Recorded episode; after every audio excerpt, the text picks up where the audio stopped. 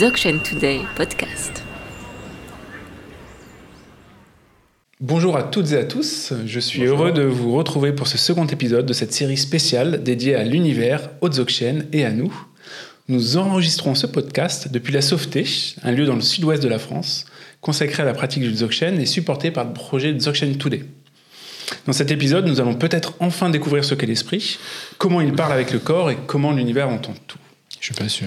Non, je, je plaisante bien sûr, mais qu'à moitié, car nous allons quand même parler d'énergie et d'éléments, même si je ne m'abuse, à croire que la tradition du Dzogchen aurait quelque chose à voir avec Game of Thrones et Hunter x Hunter, mais ça, on verra.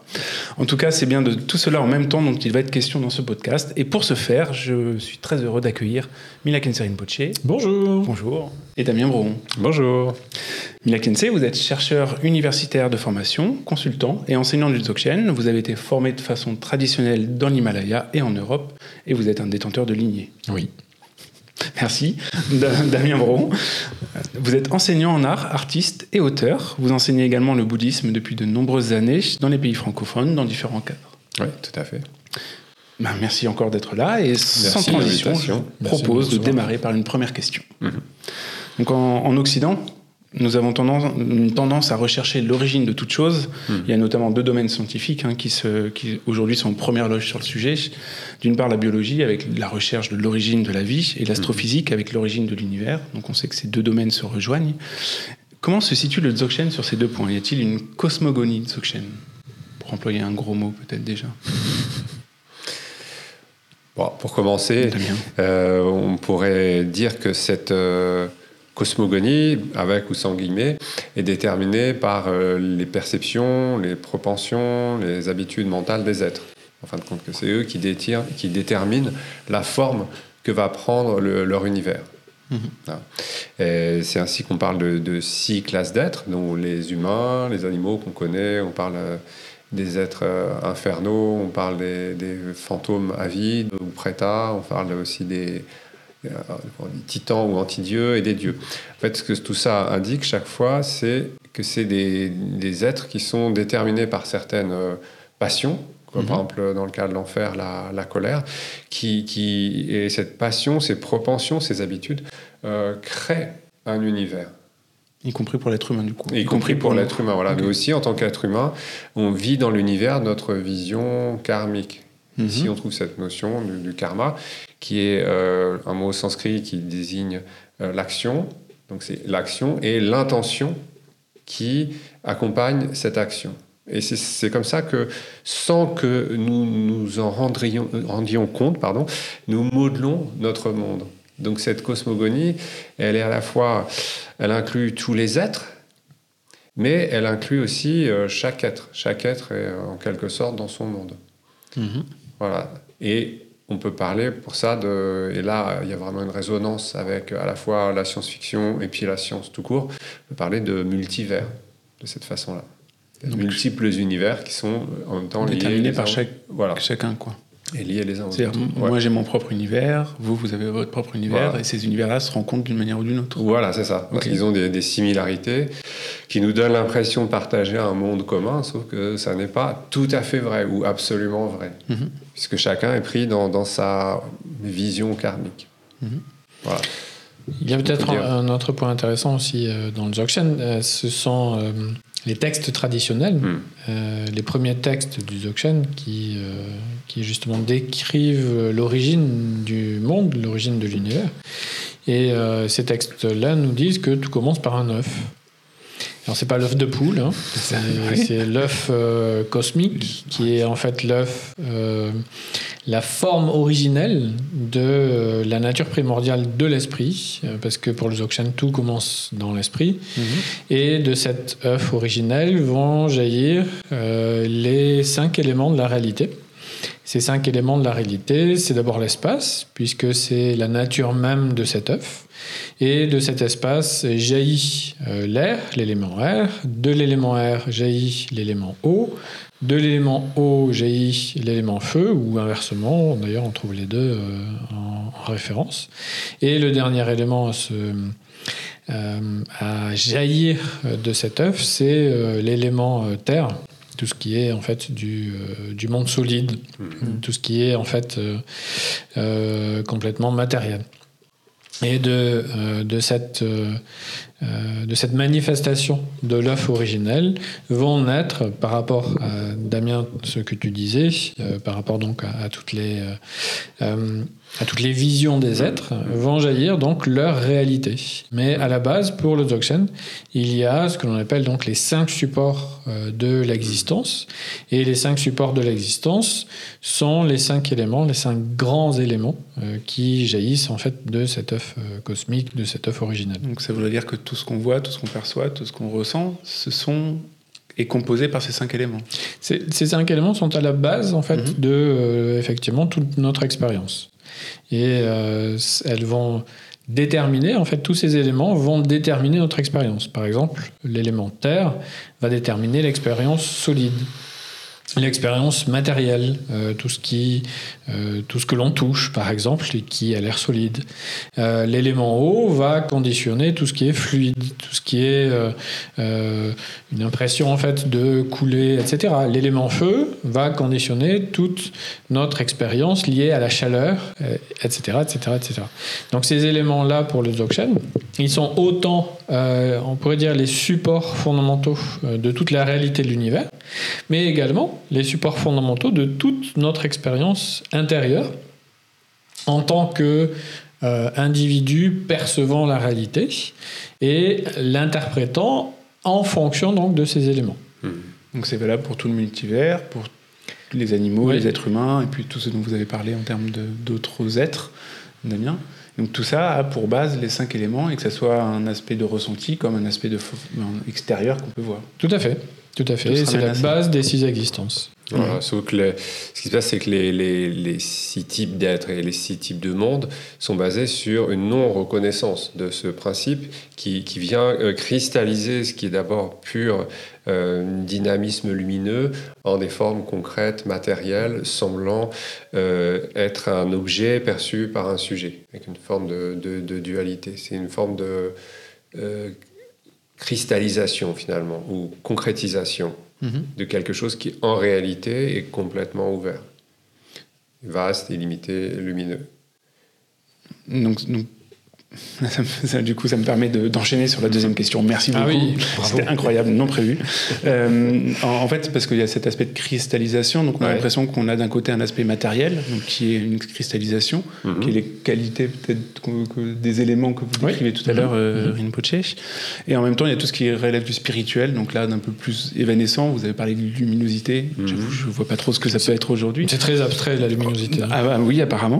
Euh, Est-ce que du coup, ça sous-entend qu'il y a bien quelque chose qui relève du tangible, du matériel, Mhm. et de l'autre quelque chose qui relève du spirituel Et euh, donc, comment est-ce que c'est une discussion qui est valable pour le Dzogchen Mhm. Ou euh, est-ce qu'on peut préciser du coup ce qu'on entend par, euh, par ces deux distinctions? Est-ce qu'on entend par esprit, comme vous avez dit aussi tout à l'heure, euh, Mina Kensei? La réponse c'est oui et non. Mhm. C'est-à-dire, est-ce qu'on peut le considérer comme étant une réalité matérielle? Oui. Et de l'autre côté, non. Dans le sens où, pour le Dzogchen, cette réalité que nous expérimentons de manière matérielle, nous l'expérimentons d'abord avec l'esprit. Donc c'est une... euh, Qu'est-ce que ça veut dire avec l'esprit? Ça veut dire que lorsque, par exemple, on touche une table, ben, c'est nous qui l'expérimentons. Et donc, la façon de l'expérimenter, c'est euh, au sein de l'esprit que ça se passe.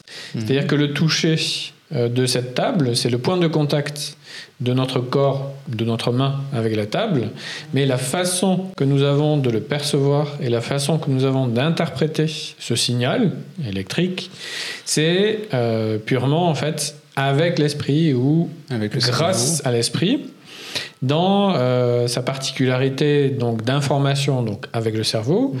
mais dans sa particularité aussi de connaissance donc avec la conscience et donc euh, pour le Dzogchen, il est vraiment très clair que si l'expérience est matérielle dans sa, euh, dans, sa, dans sa forme extérieure, elle est vécue automatiquement par l'esprit et donc euh, au niveau intérieur, au niveau de l'expérience euh, interne. Donc on peut dire que effectivement il y a une réalité matérielle, d'où euh, la cosmologie euh, de l'œuf et des éléments, mais qu'elle va être interprétée par tous les êtres et euh, bien entendu principalement par les êtres humains comme une réalité intérieure. Donc les deux sont valables. Mm. Et c'est très bien parce que c'est justement le point de vue du Dzogchen. Que ça soit un aspect de l'esprit. Et, voilà, euh, que ce soit d'un côté un aspect matériel et de l'autre côté un aspect de l'esprit, pas spirituel, puisque ça ne veut pas dire grand-chose pour Mhm. le Dzogchen, mais euh, c'est vraiment une, une interprétation aussi de l'esprit par rapport à l'expérience matérielle. Et justement, à propos de, de, de ce- cette relation-là, de, cette, de ce double aspect, en fait, euh, donc d'expérience avec le corps et avec l'esprit, euh, on a quand même, aujourd'hui, dans notre monde, dans notre société, il y a une certaine prédominance euh, du corps dans la manière dont on Mhm. parle des choses, dont on vit des choses, dont on raconte nos journées hein, aussi. Et euh, et il y a beaucoup, on a, ça donne l'impression qu'on est, euh, qu'on a que ce corps en fait, qu'on a uniquement ce corps. Euh, Que nous sommes uniquement ce corps. en Ex- fait. Exactement. Oui. Et, et même, et du coup, on vient, les scientifiques même, viennent même, et les philosophes aussi, viennent même à considérer que euh, ce corps est à l'origine de cet esprit. Mhm. De Enfin, mon corps est Certains philosophes et certains Oui, voilà. scientifiques. Soyons, soyons précis, pardon, euh, font parfois un peu Ouais, cette ouais. même sans faire de raccourci, hein, euh, en disant, ben voilà, mon corps est à l'origine de mon esprit. Hmm.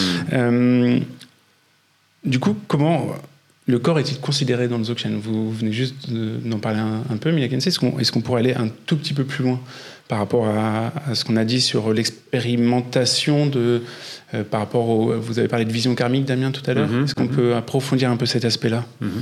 Bah, souvent, ce qu'on appelle corps ou matériel, c'est simplement la, la concrétisation de, de nos tendances, euh, nos tendances karmiques, en fin de compte, qui elle-même vient d'un esprit qui n'a pas reconnu sa vraie nature, vide et lumineuse. Donc en réalité, ici, on est dans, un, schéma qui inverse complètement le schéma matérialiste réductionniste que vous venez de, décrire, pour qui euh, euh, tout est la matière, de la, la matière naît euh, le corps, et le corps a une partie plus raffinée qui est le cerveau, qui, qui produit de l'esprit. Voilà. On pourrait dire les choses à peu près, à peu près comme ça. Quoi. Mm. Comme euh, cette fameuse citation qui dit le, le cerveau produit de, de la pensée comme le foie produit de, de la bile d'un d'un savant du 19e siècle, je ne me rappelle plus lequel. Ah Oui, et on a, oui, Voilà. on a quand même fait un peu de chemin depuis. mais- Et, et- tandis que, oui, mais ça c'est vrai pour effectivement certains philosophes, certains euh, scientifiques, Mhm. et c'est c'est devenu aussi une sorte de croyance populaire Oui, c'est en ça, fin de compte. C'est-à-dire qu'a priori, même les gens qui n'ont pas trop réfléchi à ça, ils, ils voient les choses comme ça. C'est Mhm. véhiculé par la culture. Et en fait, le Dzogchen nous, nous propose une, une vision qui est complètement euh, inverse, on pourrait dire, en fin de compte, où tout est la, la nature de l'esprit, son aspect vide et lumineux. Lorsque celle-ci euh, manque sa propre reconnaissance, ça devient euh, cet esprit euh, conditionné qui s'identifie à ses, à ses propensions, à ses habitudes karmiques, et ce qui se cristallise en un corps et euh, l'environnement de ce corps. Mhm. Donc ici, il y a- il y a un- ça- on nous offre une perspective euh, radicalement autre, en fin de compte, où le corps est plus comme la concrétisation de l'esprit Mhm. que la source de l'esprit. Et pour Dzogchen, euh, le corps est un véhicule. C'est-à-dire qu'il n'est pas et ne sera jamais une fin à soi, euh, simplement parce qu'il y a un temps de naissance et il y a un temps de mort. Hmm. C'est-à-dire que automatiquement le corps, euh, le corps qui est fait de composés, Mhm. composés organiques, eh bien a une durée euh, d'existence, une durée de vie limitée, et il sera toujours compris entre la naissance et la mort. Hmm. Donc euh, euh, le, le, le Dzogchen pose la question est-ce que l'esprit euh, est compris également dans cet C'est- c'est- intervalle de temps? Et il y répond de manière euh, extrêmement euh, directe euh, non. Du tout.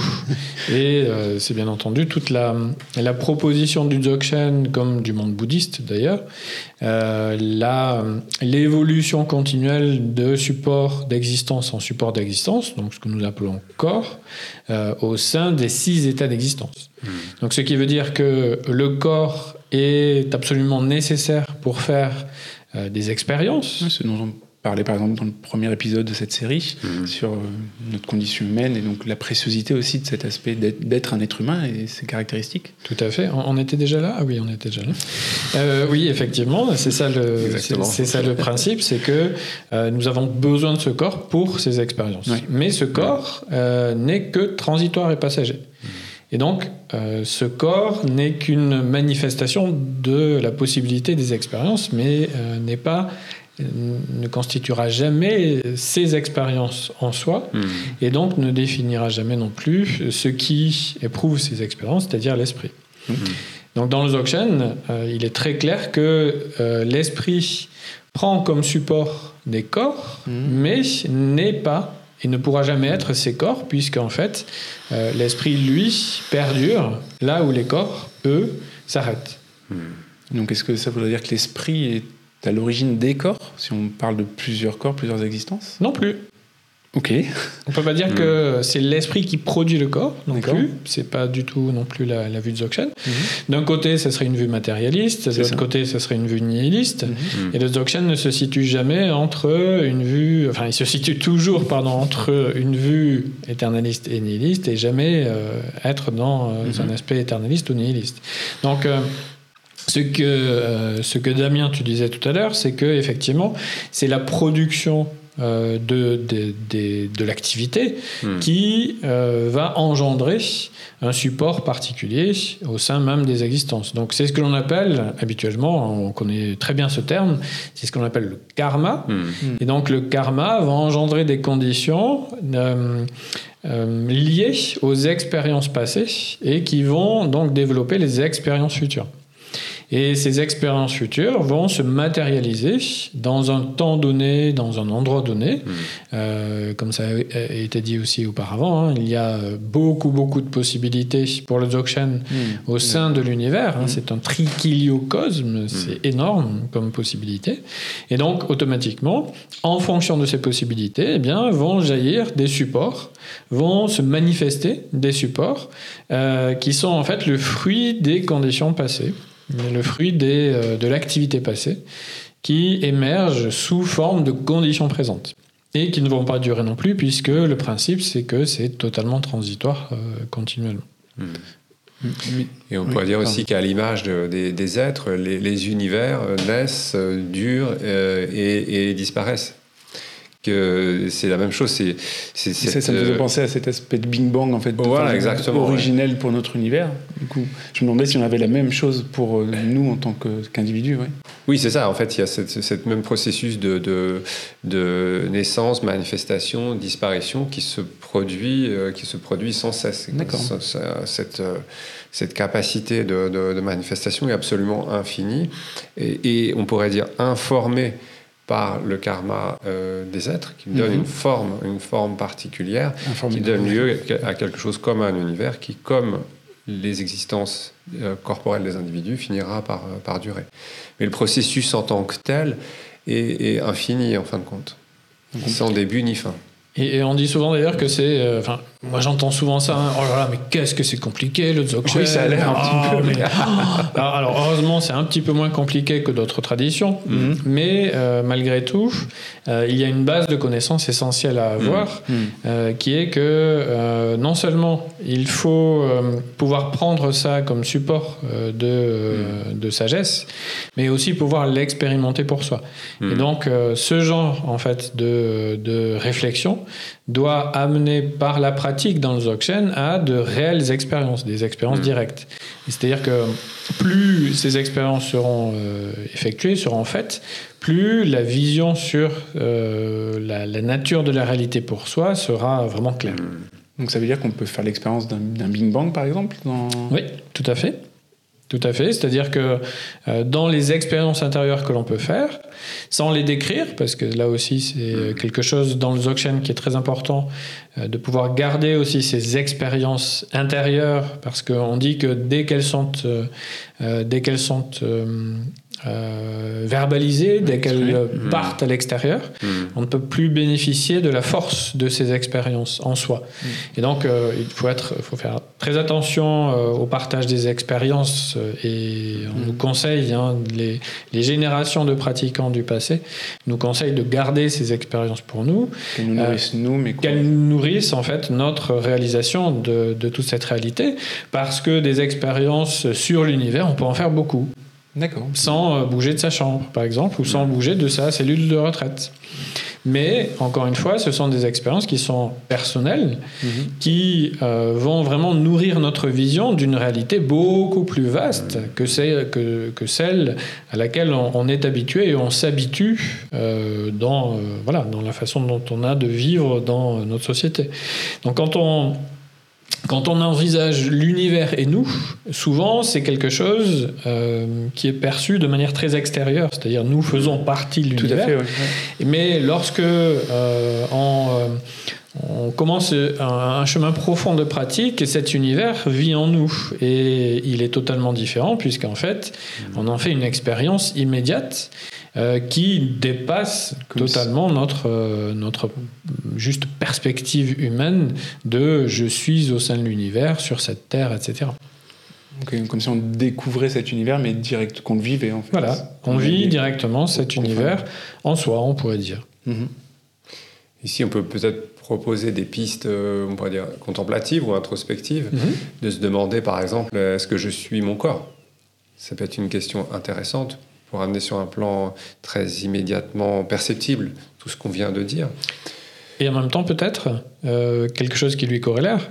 Euh, Si je suis ce corps, que va-t-il m'arriver au moment de la mort? Voilà. Et qu'est-ce qui m'est arrivé avant Alors ça, généralement, ça fait peur et on, on va Voilà, pas moi, plus j'étais parti mais- sur la fantaisie, c'était ma conclusion, partir sur la fantaisie, la science-fiction, tout ça. Alors, on parle de la mort, mais euh, c'est un peu moins sexy. Alors, ça a l'air d'être moins sexy, Oui. mais c'est beaucoup plus sexy au contraire quand on en fait l'expérience. Et parce que c'est ça qui euh, va nous euh, projeter en fait dans une réalité qui est beaucoup plus sexy, beaucoup plus incroyable que ce que l'on pense. Parce qu'en fait, la mort, pour nous, c'est quelque chose qui fait énormément peur. C'est sûr. Comme les confins de l'univers, par exemple. Euh, Effectivement. Dans le Dzogchen, on en fait d'ailleurs souvent, on fait souvent le parallèle entre euh, l'univers, les confins de l'univers et la mort.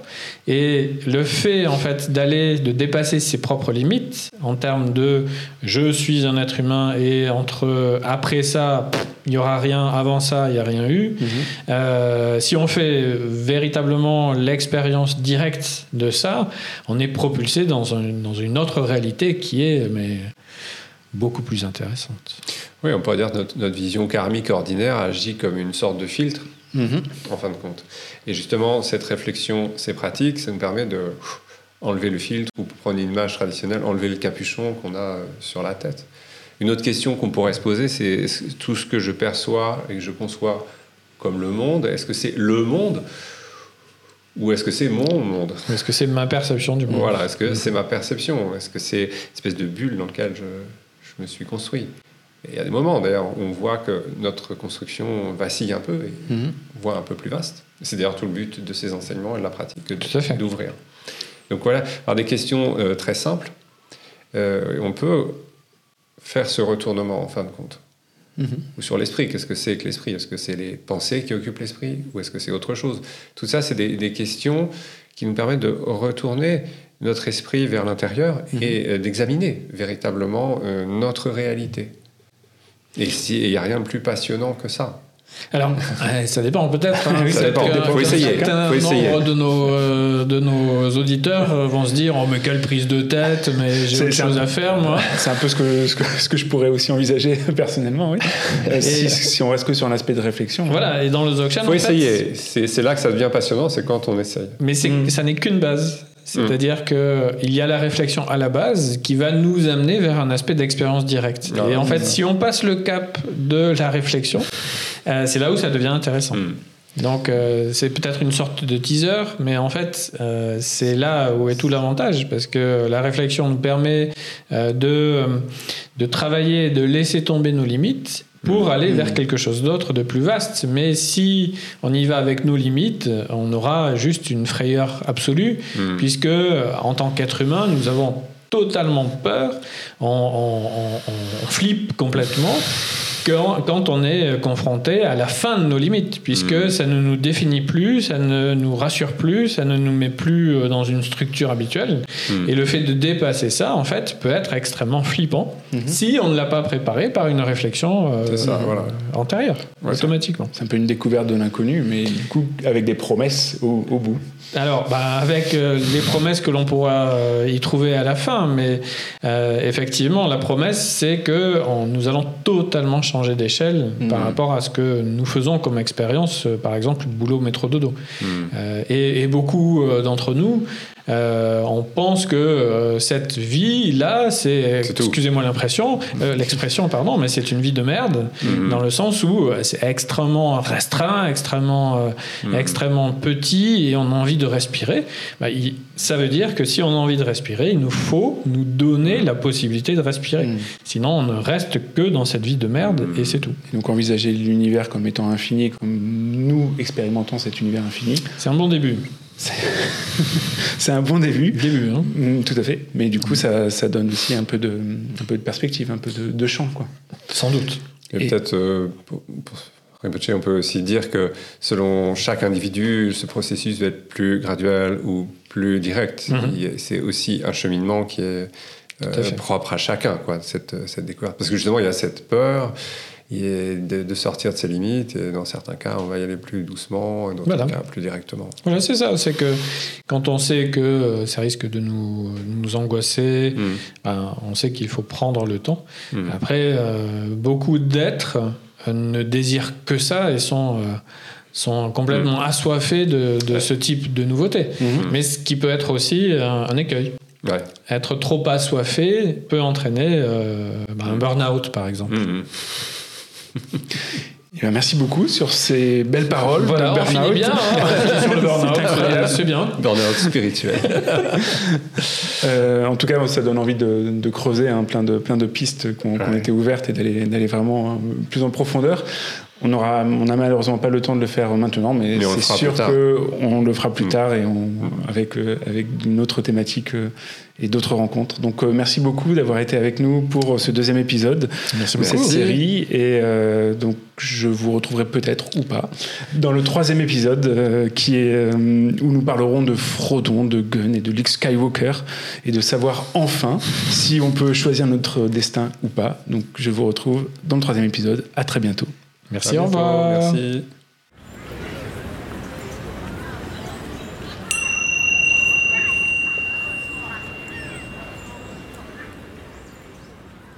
Si vous avez aimé cet épisode, n'hésitez pas à le dire en mettant un commentaire sur votre application podcast préférée et partagez-le avec vos amis. Nous serions ravis de recevoir vos retours à l'adresse podcast.dzogchentoday.org.